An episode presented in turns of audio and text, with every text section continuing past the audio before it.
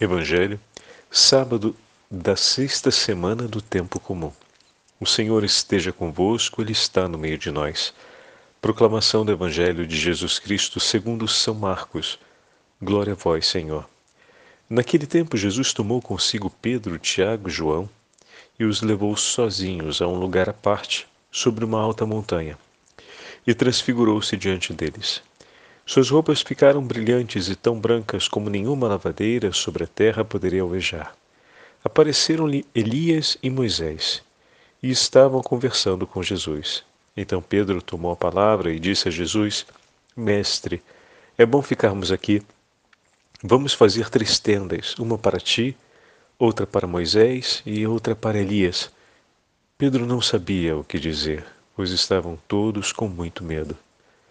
Então desceu uma nuvem e os encobriu com sua sombra. E da nuvem saiu uma voz: Este é o meu filho amado, escutai o que ele diz. E de repente, olhando em volta, não viram mais ninguém, a não ser somente Jesus com eles. Ao descerem da montanha, Jesus ordenou que não contassem a ninguém o que tinham visto, até que o filho do homem tivesse ressuscitado dos mortos. Eles observaram essa ordem, mas comentavam entre si o que queria dizer ressuscitar dos mortos. Os três discípulos perguntaram a Jesus: Por que os mestres da lei dizem que antes deve vir Elias?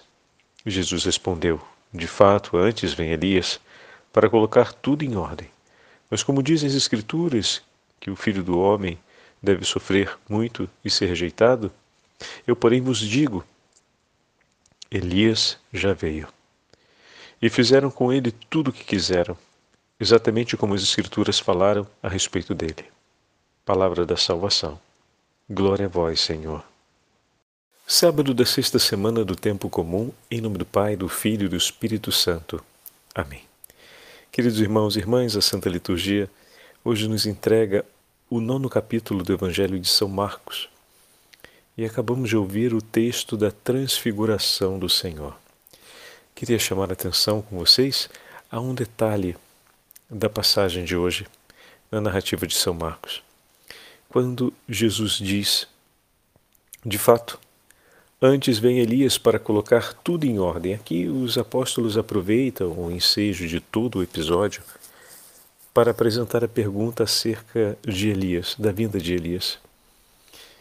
E Jesus, como nós sabemos, através dos outros sinóticos, vai colocar uma a referência sobre a figura de São João Batista como sendo Elias que deveria vir. Bem, agora aqui tem um passo interessante. De fato, antes vem Elias para colocar tudo em ordem. Mas, como diz as Escrituras, que o filho do homem deve sofrer muito e ser rejeitado, Elias foi rejeitado. Uma parte acolheu a sua mensagem, chamando os homens à conversão. Assim, São João Batista, o novo Elias, chamou o povo de Deus à conversão, ou seja, a endireitar os seus caminhos, a voltar a caminhar sob a ordem do Senhor. Ontem ouvimos na primeira leitura a Torre de Babel e vimos essa marca interessante do do homem que se orientava para longe de Deus, para a conquista das intenções do seu coração e aquilo que parecia ser uma atitude perversa de Deus, porque criar as línguas, criar a confusão, né, entre aspas, na verdade foi o modo de frear, digamos assim, o ímpeto do homem ou dar ao homem de novo a oportunidade de descobrir a linguagem de Deus. Seguir o ímpeto e a vontade de Deus é o ponto central. O Senhor salvou o homem de perder-se na busca da sua própria ambição e a buscar, como nós temos ouvido esses dias na Sagrada Escritura, novamente ouvir a voz do Senhor e colocar a vontade do Senhor como o centro da sua vida. Ontem falávamos isso também ouvindo os textos de Padre Charles de Foucault. Pois bem, Alguns foram aqueles que ouviram a palavra de João Batista e endireitaram o caminho, ou seja, buscaram a conversão, buscaram abandonar o pecado e os vícios e seguir os ensinamentos do Senhor. Outros, porém, não abraçaram essa mensagem, como falávamos a respeito de Herodes, que se admirava, entendia que aquela palavra era para ele, mas não a escolhia para si. O filho do homem deverá sofrer, ser rejeitado e perseguido, porque muitos são aqueles que ainda rejeitam e se obstinam contra a vontade de Deus. Aquilo que o filho do homem irá sofrer está anunciado na experiência de João Batista, no testemunho de Elias os discípulos ainda não haviam compreendido essa verdade, que o coração deles também poderia criar uma resistência aos desígnios e à vontade do Senhor, e que o Senhor veio também por eles.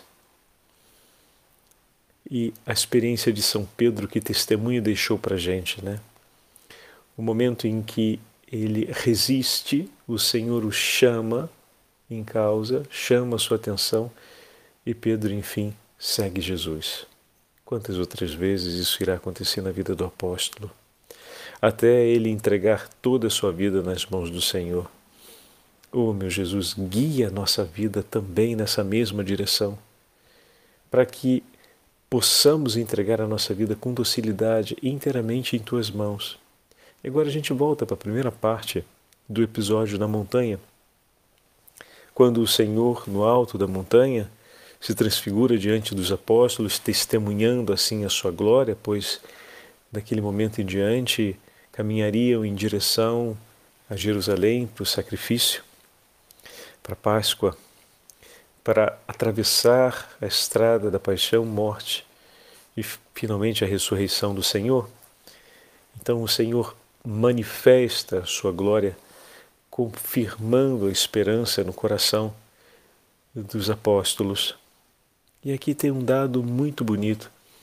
Aparece a figura de Elias e de Moisés, a lei e os profetas, aquele que foi o homem de Deus, juntamente com aquele que morreu no deserto junto com o povo, mas que contemplou Deus face a face e recebeu das mãos do próprio Deus as leis de Israel. Então, eis aqui dois homens, um que teve medo da rainha pequenina que o ameaçava e fugiu para o deserto, e no momento da angústia pediu a morte, mas Deus o consolou com seu anjo, fez ele comer, fez ele ficar de pé e fez ele retomar o seu caminho. Continuar sem desistir a missão que o Senhor lhe havia dado, Elias. Por outro lado, temos também Moisés, que foi o amigo de Deus, com quem o Senhor lhe falou, falou face a face, apareceu na sarça ardente, posteriormente entregou a ele as tábuas da aliança. O rosto de Moisés era luminoso quando ele descia da montanha, mas que por conta também de seus pecados terminou seus dias junto com o povo no deserto. Mas eis que todos dois que se deixaram conduzir por Deus, que pediram ao Senhor perdão pelas suas faltas e foram perdoados pelo Senhor, em seus altos e baixos, cada um que foi chamado a uma intensidade da amizade com Deus e que se deixaram guiar e amar por Ele e que o amaram com todo o coração, ambos estão na presença de Jesus. Às vezes a gente fala somente como em um caráter simbólico.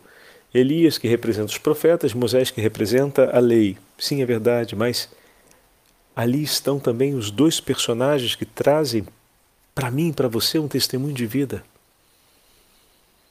Eles se deixaram conduzir por Deus.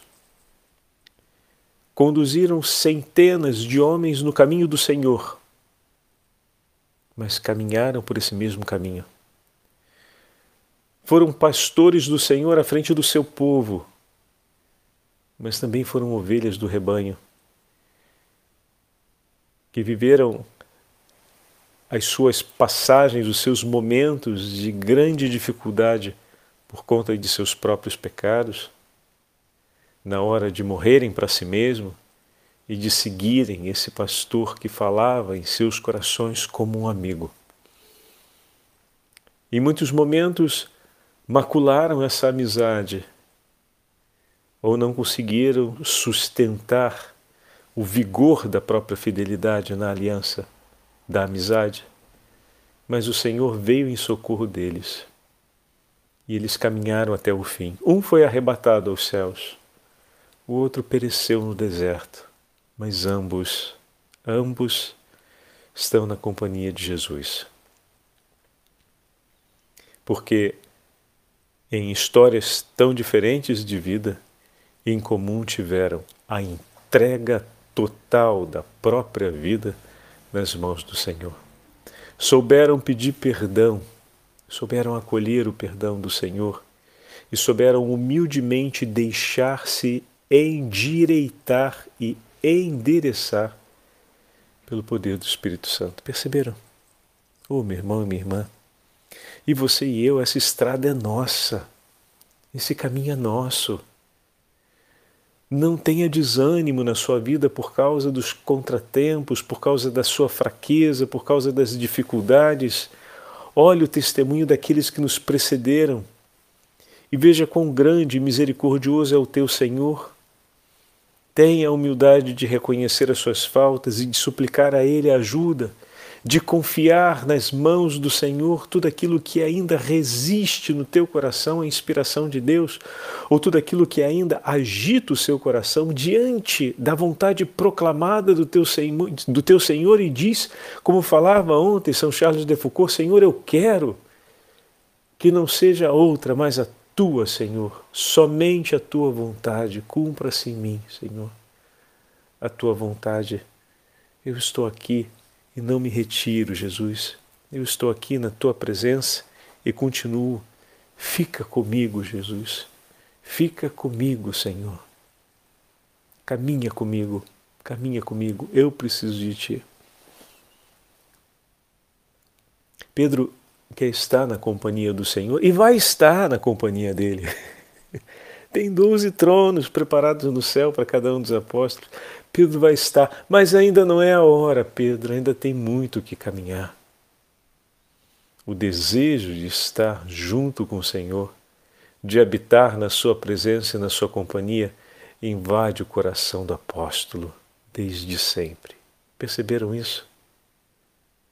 Mas Jesus disse a ele: Pedro, ainda não é o tempo. Ainda não é o tempo. Ainda temos muito que caminhar. E Pedro caminhou com o Senhor. Pedro caminhou. Naquele momento em que o Senhor disse: Não é agora, não é a hora, daquele momento até o dia em que Pedro finalmente sentou ao lado de Cristo nos céus, no trono que o Senhor lhe havia preparado, junto com os, com os onze, até ali teve muito que caminhar. Vamos caminhar, meu irmão? Não vamos ter medo desse caminho? Às vezes a gente contempla a glória, o poder de Deus, as bênçãos do Senhor, a gente contempla o céu e prova um pedacinho do céu e vem aquele desejo ardente de poder estar ali. O Senhor está te dando essa graça para você continuar desejando, para que seja ânimo do teu caminho. Mas não desanime, não fique desapontado, nem se deixe desencorajar se o teu Senhor diz: ainda não, vamos caminhar caminha com ele. Moisés caminhou com ele, Elias caminhou com ele, com o Deus Altíssimo, né? Pedro caminhou com o Senhor, os discípulos caminharam com o Senhor, todos os santos que nos precederam caminharam com o Senhor até o fim. Também nos momentos de oração, nos momentos de contemplação, de intimidade, pediam para poder estar na tenda com o Senhor, queriam estar na companhia do Senhor.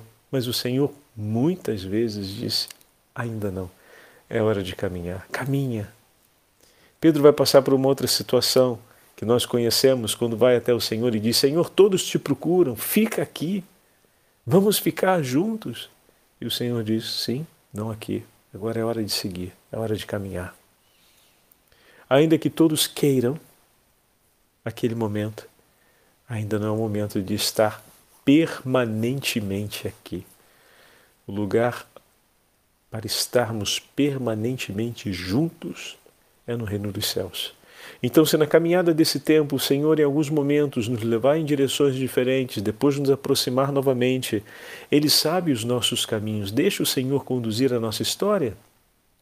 Mas uma coisa é certa: caminharemos sempre juntos aqui, porque o Senhor diz a todos: caminhemos, caminhemos. O nosso lugar junto e definitivo é no céu. Esse é o tempo em que o Senhor nos fala: é hora de caminhar. Ele desceu a montanha com os discípulos e seguiu até Jerusalém. E da Jerusalém até a Jerusalém celeste, muito foi preciso percorrer. E Pedro deixou-se conduzir pelo Senhor e percorreu todo esse caminho. Eis aqui o chamado para a gente hoje, que nós possamos percorrer da mesma forma que nós estejamos no grupo daqueles que se deixam modelar que escutam a voz do Senhor e se deixam guiar por Ele, a fim de que estejamos juntos no reino dos céus. Caminhemos, meus irmãos, pois o Senhor está conosco, o Senhor caminha à nossa frente, o Senhor nos orienta na direção certa, corrige o nosso traçado, nos coloca juntos nos passos de cada dia, para que nós possamos estar definitivamente com Ele no reino dos céus. O Senhor esteja convosco, Ele está no meio de nós.